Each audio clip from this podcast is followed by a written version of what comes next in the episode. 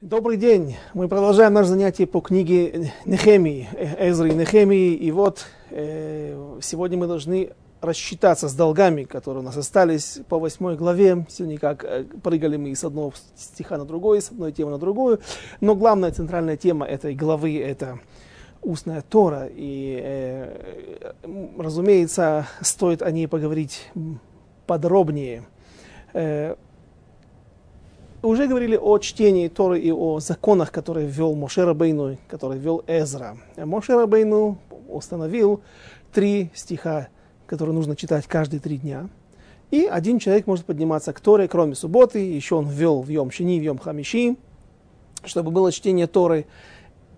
По закону, который ввел Моше, требовалось чтение не менее трех стихов, и один человек было бы достаточно, чтобы один, было достаточно, чтобы один человек поднимался к Торе и для него зачитывали эти три стиха, для всего народа. Э, у Эзры было уже э, существенное отличие. Эзра вводит чтение Торы по тем же дням оставляет, но он добавляет, что нужно читать 10 стихов как минимум, и отрывок из Торы, который читается, должен разбиваться между тремя евреями.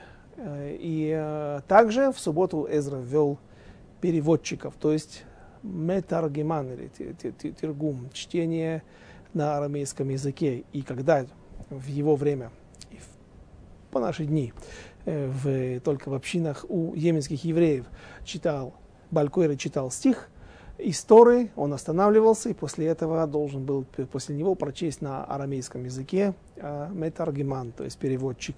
После этого продолжал вновь Балькойре читать стих истории. в чем разница была? Чем разница была между вот этими постановлениями? Почему Эзра должен был изменить что-то? Почему Эзра делал что-то лучше или больше, чем Мошера Бейну?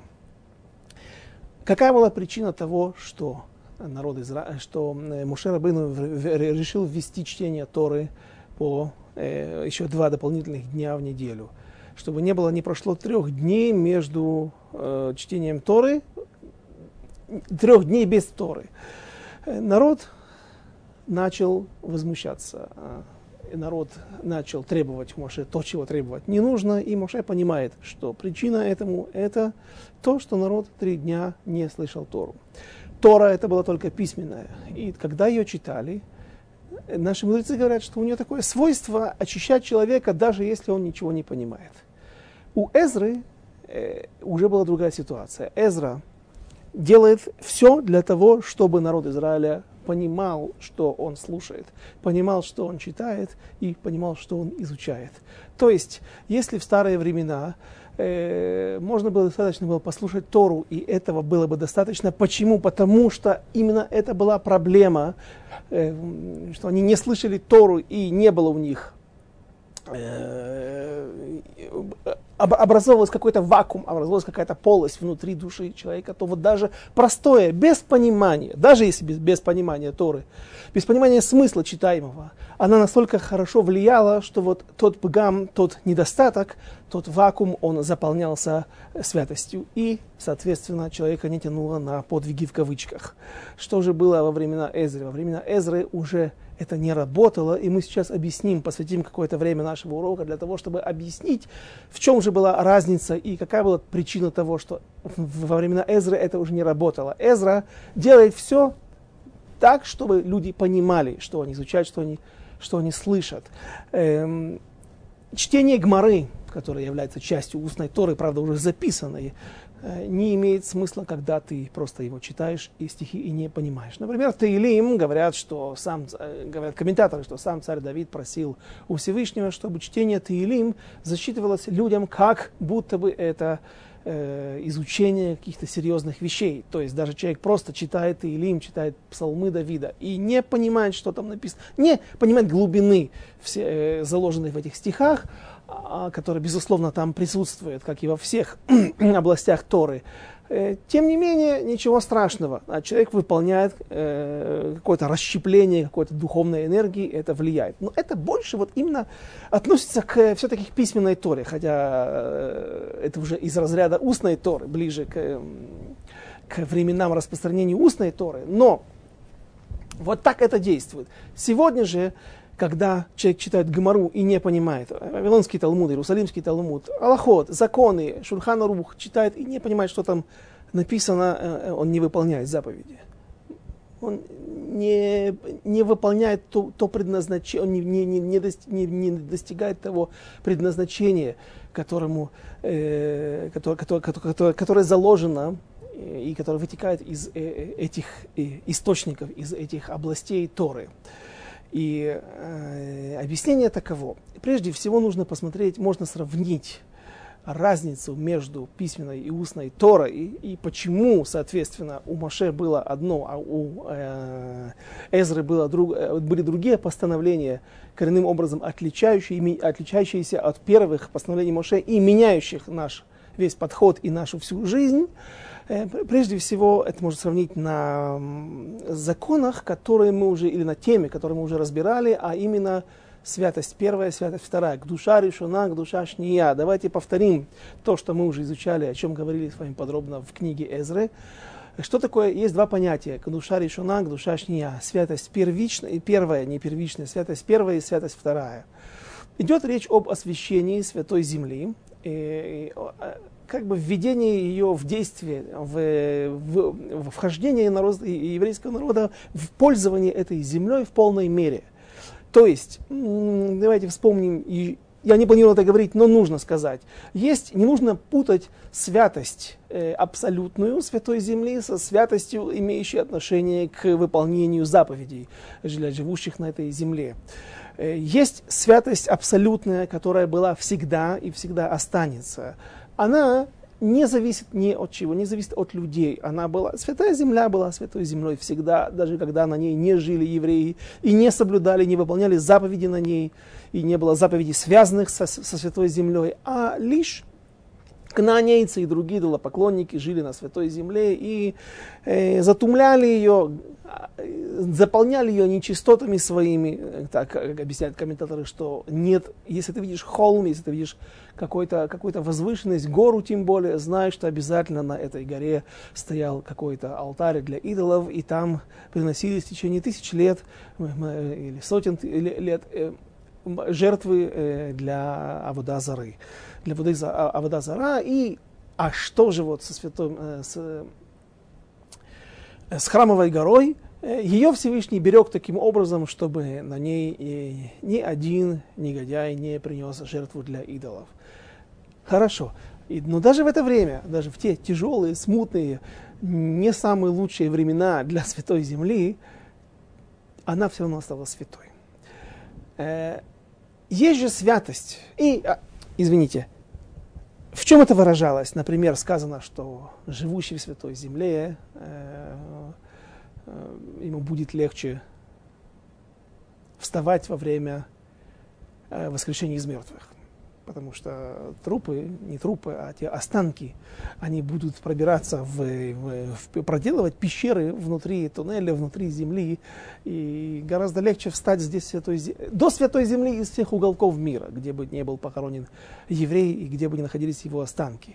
Но проще, наверное, если эти останки находятся здесь в святой земле сказано, что Авир Шель Эрец Исраэль Махким, воздух Святой Земли э, умудряет. Человек живет здесь, он дышит этим воздухом, и он делает его мудрее, делает его лучше. Э, четыре, каждые четыре шага, проходя в Святой Земле, э, проходя в Святой Земле, человек выполняет этим заповедь. Да, это не заповедь из 613 заповедей, но заповедь, как э, он выполняет желание Всевышнего. И вот это все эти моменты имеют отношение к абсолютной святости, не связанной с присутствием евреев или не присутствием на Святой Земле. Есть же свято, святость, которая э, может вступить в силу только после того, как сделал кидуш или освящение Святой Земли, для того, чтобы теперь евреи могли выполнять заповеди и получать за них награду, в том числе заповеди, их несколько десятков, для э, выполнения которых находится в зависимости от проживания евреев на Святой Земле. Это Шнат Йовель, раз в 50 лет. Шнат Шмита, год Шмиты. Э, э, Бикурим. Трумот масрот, отделение от э, плодов, выращенных на святой земле, и, соответственно, всякие запреты, которые связаны с этим, выносить плоды святой земли вне ее границ во время шнат-шмиты, вообще эм, время биур, время уничтожения этих плодов, э, сколько можно их оставлять после шмиты и так далее. Масса, несколько десятков заповедей, которые связаны со святой землей, и они связаны с проживанием на ней. И а, вот выполнение этих заповедей находится в зависимости от евреев. Пришли они в святую землю и сделали освящение ее, как бы они этим вводят в действие новые, новые, новые, новые заповеди, новые законы, которые теперь э, вступают в силу для нас всех. Как только Иошуа вошел в святую землю и осветил ее, чем? Кибушем, э, захватом. Как только Иошуа захватывал какие-то места, сразу же святость и вот эта святость для выполнения заповедей распространялась по тем местам, по тем территориям. И когда Иошуа, э, не Иошуа, а уже Навуходнецар пришел и лишил евреев власти над своей землей, увел их в изгнание, изгнал со своей земли, то, как говорят наши мудрецы, как говорит поговорка русская, но, наверное, э, источник ее находится именно вот здесь, в этих законах. Клин клином вышибают. Пришла пришел кибуш, пришел захват и вы, аннулировал, вышиб из этого места, из Святой Земли, тот захват, силу того захвата, статус его, э, который сделал когда-то Иошуа, распространил на Святую Землю в течение семи лет захвата. И, э, соответственно, после этого, вновь, даже если еврей проживает на Святой Земле, он больше не выполняет, не обязан выполнять заповеди. Э, какие? Не заповеди Торы, а заповеди, связанные со Святой Землей, которые находятся в зависимости, выполнение которых явля... находится в зависимости от проживания на Святой Земле, Бикурим, Трумот Масрот и так далее. Всего этого больше не было, вплоть до того, пока не вернулись Эзра и Нехемия и все остальные лидеры нашего народа и осветили землю, но уже другим способом. Каким способом? Они осветили Святую Землю, путем, заселе, путем ее заселения. Захватить они ее не могли. И хорошо, что они не, они не смогли ее захватить, потому что та связь еврейского народа со Святой Землей и нахождение, распространение, то есть пребывание святости вот этой над ней, как мы видим, она, она была более слабой. Та душа решена, та святость, она была изгнана, она была аннулирована, вышиблена э, Навуходнецером, другой силой, которая пришла и распространила теперь свою власть над Святой Землей, установила свою власть над Святой Землей. А вот когда евреи пришли во времена Эзры, вернувшись из, из Вавилонского, персидского изгнания, и заселили эту землю, начали ее обрабатывать, и вот этим они распространили уже вторую святость, это вторая святость, кича, лешаата кичале олам. То есть она уже не только на свое время, э, не временно при, э, была распространена на святой, над святой землей, а распространилась по всему, по всей земле и остается по сегодняшний день, и уже никто не сможет прийти и аннулировать ее, изгнать ее, как мы сказали, выше, попытаться вышибить ее из присутствия в воздухе, в, в, в, в нашем окружении над Святой Землей. Почему? Потому что это, этот способ более серьезен. Там, в книге Эзра, мы пытались, я пытался на основании некоторых комментаторов привести пояснение э, у Рамбама, его комментаторы, Кесев Мишна, Мелех, э, Мишна, разные комментаторы пытались объяснить по-разному. Они говорили, что когда есть сила, одна эта сила, другая приходит, и ей легче выбить эту силу предыдущую, которая здесь укоренилась, как мы говорили, святость первая Иошуа. Захват Иошуа был аннулирован захватом Навуходнецера. Э, а вот заселение это как бы пускание корней, это более как бы вещь, которая схватывается и принимается здесь в земле, якобы пускает какие-то корни. Э, сегодня я э, расскажу не, э, другое мнение, которое более духовное, менее логическое, но все-таки указывает, мне кажется, оно еще не, не аннулирует предыдущие, не вышибает предыдущие комментарии наши, хаз шалом, а просто добавляет еще а, один аспект, еще один взгляд, мне кажется, самый интересный на э, э, э, это отличие. И этот аспект, этот новый взгляд, он нам поможет разобраться и в отличии между, как мы, то, есть то, с чего мы начали наш урок, отличие между постановлением Моше и отличие между постановлением Эзры по отношению к чтению Торы.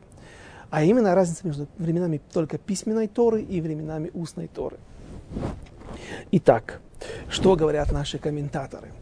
Разница э, между временами Иошуа, э, захватом Святой Земли, э, временами, временами, которые как бы сразу следуют после постановления Моше, после его периода жизнедеятельности, его действий, его пользы для нашего народа. И, и вот этот период, он весь сопровождался не только войнами, но и великими чудесами. Иошуа заходит в... Я уже не говорю о временах присутствия в, в пустыне, где все было в зависимости от чуда, все было одно сплошное чудо. Но вот пришло время захода в Святую Землю. евреи приходят в Святую Землю, переходят. Для этого им нужно пересечь Иордан. Коины проходят, босые коины проходят с ковчегом заветом через воды Иордана. Тут же происходит чудо, они их переносят обратно Всевышний устанавливает э, ногами э, вот, на русло с той стороны в Заиордане, э, там, где еще они стоят ногами в воде, и вот воды Иордана рассекаются, э, воды, которые уже прошли это место, продолжают вытекать, впадать в Мертвое море, а воды, которые приходят сверху, со стороны севера, со стороны озеро Кинерет, они продолжают находить, на, наплывать, надвигаться, но они поднимаются уже вверх. Есть мнение, что они пошли вспять. Это не так важно. Чудо, чудо, великое чудо. Дальше захват Иордана. Коины проходят вокруг. Захват Ерихо. Коины ходят вместе с народом Израиля с ковчегом завета, обносят его семь раз э, вокруг города в течение семи дней, последний день семь раз в один день, трубят шафар, стены рушатся, стены по нашей традиции уходят на самом деле в землю. Там немецкие ученые нашли, немецкие археологи нашли в 26 году стены, которые упали, и вроде бы нам, нам нужно бы и радоваться, но на самом деле э, по нашей традиции стены ушли в землю, и, ну, по крайней мере, в том месте, где нужно было евреям для того, чтобы воевать, где был, э, образовались бреши, которых было достаточно для того, чтобы евреи могли зайти в Ерехо, захватить его и уничтожить местных жителей. А, кроме Рахав и ее родственников, как известно. Эм, стены упали, ее нашли. Хорошо, может быть, это были после э, этих событий, были еще какие-то другие стены возведены, и другие штурмы выдержал этот город или не выдержал. А может быть, даже это еще были стены и до Йошуа что для, археолог, для археологов, может быть, это и более э, драгоценная находка еще более древних времен. Однако для нас не имеет никакого веса, не, имеет никакой важности, потому что мы знаем по нашей традиции, что произошло. Чудо, чудо. Дальше захват города Ая, обошлось без чуда, а наоборот с трагедией. Погибли 36 человек или один человек, который был взвешен как 36 человек, э, был вес его, удельный вес, его важность для народа Израиля. А потом была война с царями э, кнаанейскими, и на трассе, по которой сейчас проезжал, 443, э, в Бейт-Хорон, поселение еврейское, там Всевышний бросал камни на, и, и, на, на, на кнаанейцев, которые засели в пещерах и планировали, планировали устроить засаду для евреев – Ай, было, была потом война, когда э, остановил Всевышний солнце на небесах. В общем, что тут говорить? Чудеса, если не меньше, то, по крайней мере, э, ну, в подстать и, в чудеса во время выхода из Египта. А что было во время Эзры? Давайте поищем, давайте вспомним. Да ничего не было, нечего, нечего искать. Чудес не было все шло вот э, своим чередом, как будто бы жизнь, обычная жизнь. Есть проблемы, есть враги, нужно, а, они посылают какие-то письма против вас, наши лидеры отправляются практически в полном составе туда, в, тоже говорили об этом подробно в самых первых уроках, на книгу Эзра, отправляется в полном, полным составом и Даниэль, и Мордыхай, и другие наши лидеры, и Нехемия потом, пер, пер, Зрубавель, еще под тем именем перебрасывается в Вавилонию, в Персию, для того, чтобы аннулировать эти гзерот, эти постановления, вердикты э, императоров персидских. Потом начинается проблема с самаритянами, как их устраняют. Э, просто берут оружие в руки днем, стоя, э, днем одна рука держит копье, другая мастерок, и вот так вот работают, так возводят крепостные стены. То есть все обычное, обычное, нормальное, вроде бы на первый взгляд, нормальная жизнь, без чудес точно. И э, с чем это связано? Плохо ли это? Вроде бы плохо. Но сейчас мы увидим, что это не совсем однозначно. Почему были чудеса? Почему так легко давалось все евреям? Говорят наши мудрецы, потому что в их среде был ковчег завета. Скрижали завета, которые, пусть были и не первые скрижали завета, те тоже там находились Ворона Койдыш, но были разбитые – Лухот абрит вышиврей лухот, лухот вышиврей лухот. Скрижали вторые и разбитые скрижали находятся в ковчеге завета, так говорят наши мудрецы. И Сефер Тора, свиток Тора, который Моше Рабейну написал. Вот эта святость, которая находилась в стане народа Израиля, она позволяла делать эти чудеса. И в соответствии с этим, или давай, знаете, что еще? важный момент. Как так я слышал от, от одного а, а, мудреца, ученика Равмоши Шапира. Он говорит, свят, э, Йошуа захватом распространил святость. А вот евреи, которые пришли во времена Эзры, повторяемся уже не, который раз, они заселили, это путем Ешува. Но там еще наши мудрецы говорят, что был кидуш, было освящение. То есть был сказано какие-то какой-то нусах, какие-то, какой-то текст был произнесен, и вот святость это начал распространяться вместе с заселением евреев по Святой Земле, распространением их власти или присутствия и обработки земли по Святой Земле. Спрашивает тот ученик Равмой Шапира, скажите, пожалуйста, а что Иошуа не мог просто взять, открыть Сидур, которого еще не было, да, ну все же было здесь в голове, и не мог просто произнести этот текст, взять и, и, и распространить эту святость иным образом, не кроме, кроме захвата еще и вот взять лекадеш, взять и осветить. Почему он это не делал? Потому что времена были другие. Было, э, были, были такие чудеса, что люди не... Э, отсутствовал какой-то прагматизм. Евреи делали только то, что приказывает Всевышний, потому что рядом с такими чудесами у людей практически не было это и выбора особого. Нельзя было не верить нельзя, невозможно было сомневаться в присутствии Всевышнего, когда вокруг тебя происходит такое, что глыбы сыпятся на голову врагов с небес. И даже в трактате Проход говорится, э, приводится несколько мест э, на земле, которые, если ты увидишь, то нужно говорить благословение Осема Асебер щит. То есть это, вот эти места, они, э, это те места, в которых произошли великие чудеса, где сам Всевышний приложил свою руку. И одно из них это именно вот это вот Бейтхорон, это поселение. Там где-то должны лежать эти глыбы. По сегодняшний день, наверное, каждая как гора. А, и если бы мы знали точно, то могли бы произвести благословение каждый день. Я вот когда учился в, в Койле в Иерусалиме, сейчас перешел в Киряцефер, а, так больше не езжу ежедневно в Иерусалим. А до этого э, до, добрые 20 лет и катался в Иерусалим каждый день, туда-обратно. Могут произнести благословение.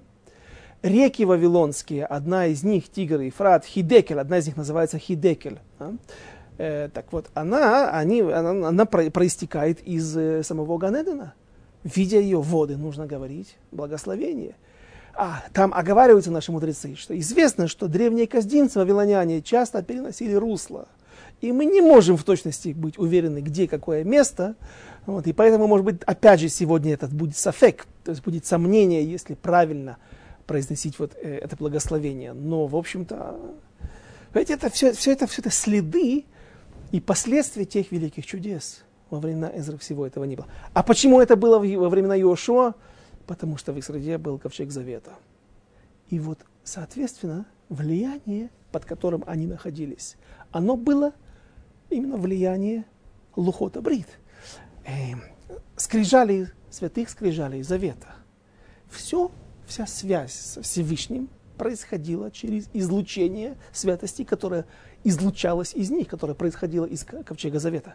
Когда ковчег Завета был спрятан царем Йошияу, за 25 лет еще до разрушения храма, там происходили страшные события. Коины выходили бросали ключи в воздух, да, и их забирала рука Всевышнего. Ко коины говорили ключи от дверей, от храма. И молодые коины бросались вниз, разбивались, потому что они были опустошенными, они чувствовали себя, а, а, а, оказывались в положении, когда им не для чего больше жить. Это неправильно, но нам не понять их ощущения, когда вдруг храм остается без ковчега завета, без к души, без святости. Как? Как можно теперь жить? Ради чего можно теперь, нужно теперь жить? В общем, оставим это, эту, э, э, эту тему. Э, разумеется, есть для чего жить и нужно жить. Просто, я говорю, мы не понимаем, что с ними происходило, что творилось в их душах, в их сердце, в сердцах, поэтому аваль. Когда царь Йошияу спрятал, упрятал ковчег завета в тех лабиринтах в недрах храмовой горы, которые когда-то предварительно создал во время строительства храма, создал э, царь Шломо. Влияние ковчега завета на мир, оно было ограниченным. Да, святость Святой горы, святость храмовой горы еще осталась. И мы это знаем, и мы приводили стихи, откуда это учится, что Всевышний никогда не покинет это место. Котель не просто так называют, говорит Зор. Котель, почему западная стена плача так и называет, называется котель, а не хома, а не еще какая-то другая, какое-то другое слово, синоним, которое мы можем было объяс... А, а, а, определить, дать определение этой стене, этим остаткам этой стены, потому что котель, говорит Зор, говорится в Зор, намекает на Ко, Хав, Вав – это 26 гематрия, одно из имен Всевышнего, как он выражается в этом мире, через который мы можем понять его выражение по отношению к нам в этом мире. Сущность Всевышнего мы не можем понять никогда до конца. Но вот это вот четырехбуквенное имя и различные другие имена, они показывают нам то, как Всевышний э, реализует связь с нами, или в чем он, в чем выражается его связь с нами, или его сущность в этом мире, раскрывается сущность в этом мире по отношению к нам. Ко, это, опять, как я сказал, 26 гематрия, то есть одно из имен Всевышнего, 26 буквенное Тель, Тель, холм. То есть имя Всевышний, и Всевышний никогда не покинет этот холм. Хорошо. Храм, в храмовой горе есть в ее недрах в тот Арон Акойдыш, который как-то еще влияет на нее. Но, может быть, она сама и является вот той оболочкой, которая не пропускает дальше в той полной мере влияние на нас, подобное влияние, которое было во времена Иошуа, и после этого, вплоть до того, как э, храм был разрушен, или как ковчег завета был спрятан в недрах храмовой горы. И теперь у нас связь со Всевышним должна создаваться путем других цепочек, путем других звеньев, путем других методов. Эм, теперь у нас есть устная Тора – что было раньше, говорит Рав Йосиф Дов Соловейчик Бейта Леви. Он пишет в книге своей на, недель, на, на, на, на, на Хумаш, что письменная Тора, э, связь между... Я не, понимаете, очень опасно говорить такие вещи, но я попытаюсь передать, что он говорит. Он говорит, что связь... Почему я так э, возбуждаюсь, сомневаясь? Потому что э, э, в, в, в, Рав Соловейчик говорит страшную вещь. В те времена связь со Всевышним между, между евреем и евреями, народом Израиля и Всевышним была не то чтобы хуже, не то чтобы слабее, наоборот, вроде бы, были пророки, были, была святость, которая витала в воздухе, была шхина Всевышнего присутствовала в стане народа Израиля. И ковчег Завета, как мы говорили, распространял свое влияние на весь мир. Но был недостаток, не хватало цельности. Какой цельности? Чем это выражалось? И почему это было? Потому что связь вся была Всевышний духовный. Он, он, он одна, сама духовность. А связь, на, на, а, а, оказываемая на нас, происходила через посредников. А любой проводник, он же полу, тем более полупроводник, он всегда, если это какой-то материал, для, эм, по которому текут каналы э, электроэнергии, Э, перемещается ток, обязательно теряется что-то из-за нагрева материала. Э, тепло, теплоотдача идет, и таким образом мы теряем какую-то часть того электро, той электроэнергии или на, переводя на, на нашу тему, той святости, той связи. То есть эта связь, она не настолько цельна, не настолько мушлемет, есть такое красивое слово. Мушлам, она не, не, не совсем идеальна. Потому что она происходит, что есть посредники. Кто выступает в роли посредников? В материальные вещи. Лухота брит. Скрижали завета. Тора сама написана на клав. Клав – это вещь. Материальный кожаный пергамент специально произведенный, специально, обраб... специально обработанный. Буквы, чернила, перо Сойфера, который наносит эти буквы свят... святые на этот пергамент. Что же, а что произошло во времена Эзры? Во времена Эзры э, Ковчег Завет не был в храме. Мы говорили о пяти вещах, которые отсутствовали во втором храме. И Ковчега Завета не было, были вообще какие-то нарисованы. Ковчег Завета был нарисован на стене. Но теперь Эзра разрабатывает новые методы связи со Всевышним народа Израиля. Теперь наступает эра распространения устной Торы, и пусть письменная Тора, та, тот период письменной Торы, эм, до разрушения первого храма, он э, также не мог существовать без устной Торы, как пишет Рам, Рамбам, что устная Тора это единственный возможный комментарий к письменной Торе, без которого, без которого понять ее невозможно. Но раньше все же главное это были вот те листы, это были те скрижали, это были те свитки Торы. Теперь же и через них оказывалось сильное влияние, даже без понимания, вспоминаем да, наши сегодняшние э, различные утверждения, но связь была не идеальной. Теперь же, когда устную Тору начинают изучать, и эм, люди, евреи начинают читать и понимать, все появляется Мишнайот, появляется Вавилонский Талмуд, появляются переводы, Торгум, Торгумим, Торгум тоже, как я упоминал уже, помню, на предыдущих занятиях, это тоже вещь, которую не написал Ункилос Агер или Торгум Рабионтон Бенузиэль. Они его записали, но он был получен от пророков Нехеме и Захаре, э, от трех последних пророков, Хагай, Захаре и Мелахи, извините. Так вот, теперь устная Тора, я говорю о периоде, когда она начала использоваться, распространяться, и пока что еще не была записана, потому что сегодня Талмуд, Шурхана Рух, Зоар, прочие вещи, это также устная Тора, то, пусть и записанная.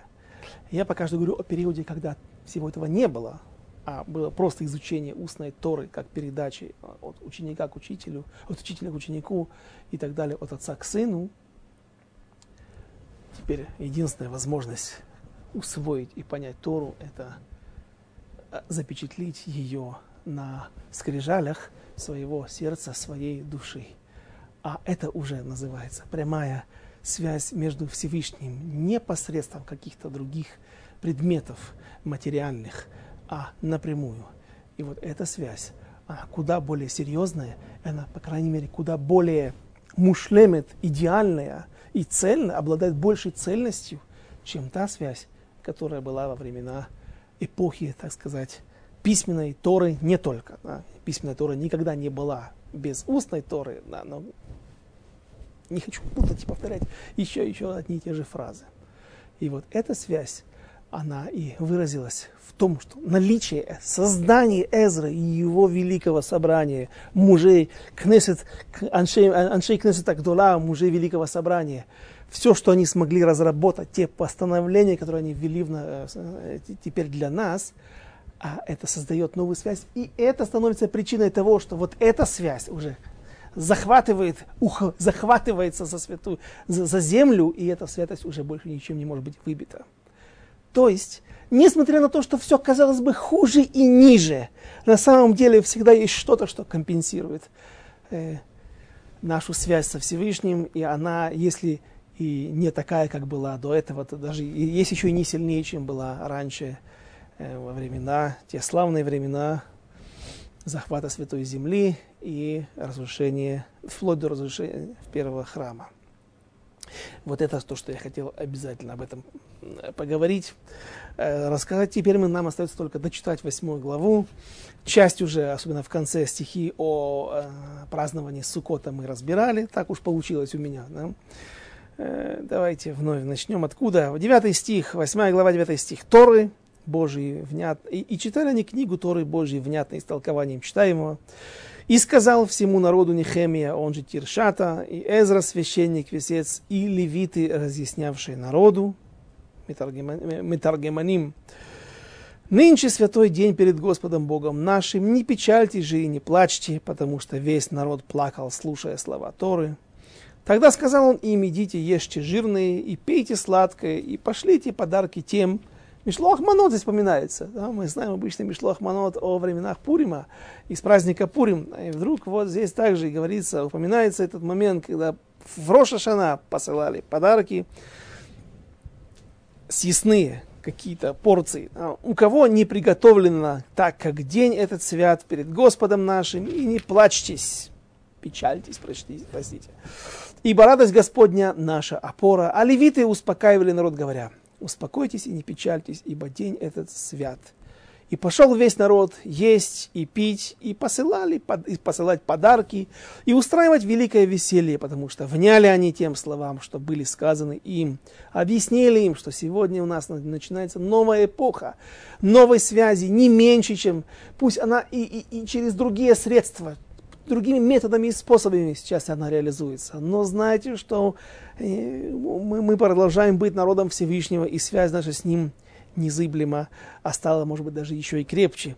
И, и 14 стих. «И нашли они, написанные в Торе, то, что приказал Господь через Моше, чтобы в праздник седьмого месяца жили сыны Израиля в кущах, и посылали возвестить и провозгласить во всех городах, принести ветви оливы и ветви масличного дерева, и ветви мирта, и ветви пальмовые, и ветви миртовых деревьев, чтобы сделать кущи, как было написано. И вышли люди, и принесли, и сделали себе кущи, каждый на крыше своей, и во дворах своих, и во дворах Дома Божья, и на площади у водных ворот, и на площади у ворот Ефраима. Помните, мы говорили, что Гмара в трактате Эркин Ламет Бет, 32 лист, объясняет, что почему они не делали сукот э, такие подобные, как были во времена со, со времен Йошуа не сидели в таких кущах, объясняют наши мудрецы, что неправильно, не подумайте, что действительно народ забыл эту заповедь и не выполняли ни во времена Йошуа, ни во времена Давида. Конечно, выполняли, но э, на улицах Иерусалима, поскольку он имел отношение только, был выкуплен Давидом для всего народа, то Рашут Арабим, общественные места, общественное владение, то есть любая парковка, любой, любая, любая, э, э, мидраха, ну как, э, мидраха, ну, забыл, как на русском будет, на тротуары. Любые дороги, любые места, парки общественные, там нельзя было ставить сукот. И вот здесь ввели это постановление, что теперь и на площадях, и на всех местах, везде можно делать сукот. Раньше сукот делали только кущи, шалаши делали только у себя на балконах, на крышах домов, во дворах частных. И, наверное, евреев всех разбирали гостей по этим сухот. Но теперь было введено новое постановление, что положено, раз, разрешается делать всем и везде. А кто хочет еще одно, мне кажется, более интересное, не, не знаю, правильно или нет, но более правильно или нет, объяснение, вспомните то, что я приводил на прошлом уроке или позапрошлом от Хатам Сафера, который объяснял, что э, и Эзра, и Нехеми, и все наши лидеры народа Израиля делали особый сукот из двух стенок, и третье всего лишь из одной доски, что является кошерным с точки зрения Аллахи, потому что никто до их времен никогда не делал такие сука, потому что это, в принципе, э, сука для бедных. А, а и Давид, и Иошуа имели средства и возможности построить нормальную суку не только из трех полноценных э, переборок, но и стенок, но и, и даже из четырех, наверное. Теперь же для того, чтобы э, вывести из сердец наших евреев, народа Израиля, различные споры, которые возникли в те времена уже из-за наличия негодяев по имени под названием самаритяне, наши мудрецы ставили вот такие сукот для того, чтобы показать, что есть устная Тора, опять, опять все, обусловлено все находится под эгидой, под, под проекцией вот этого распространения устной Торы и ее влияния. И 17 стих. «И вся община, возвратившаяся из изгнания, сделала кущи, кущи, и поселились они в кущах, как не делали сыны Израилева со времен Йошуа бен до того дня.